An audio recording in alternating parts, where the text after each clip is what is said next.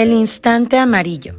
María es una chica de 13 años que la pasa bastante mal en la escuela y también en su casa, donde los conflictos entre sus padres le afectan de manera cotidiana y directa. Es una gran dibujante, pero las matemáticas no se le dan muy bien. Tampoco encaja entre las chicas populares y fiesteras, así que para ella su lugar en el mundo todavía no está muy claro. Pero entonces conoce a otra María, la mamá del monstruo. Una María que vivió en el siglo XIX y que cambió para siempre las historias de terror que leemos. Identificada con su tocaya, María se reconciliará con su propio monstruo para forjarse un cambio y un sitio memorable una novela gráfica de Beth Bernardo Fernández. Beth es narrador y dibujante de cómics. Ha publicado las novelas como Ojos de Lagarto, Gel Azul, El Ladrón de Sueños, Tiempo de Alacranes, Hielo Negro, Cuello Blanco, Bajo la Máscara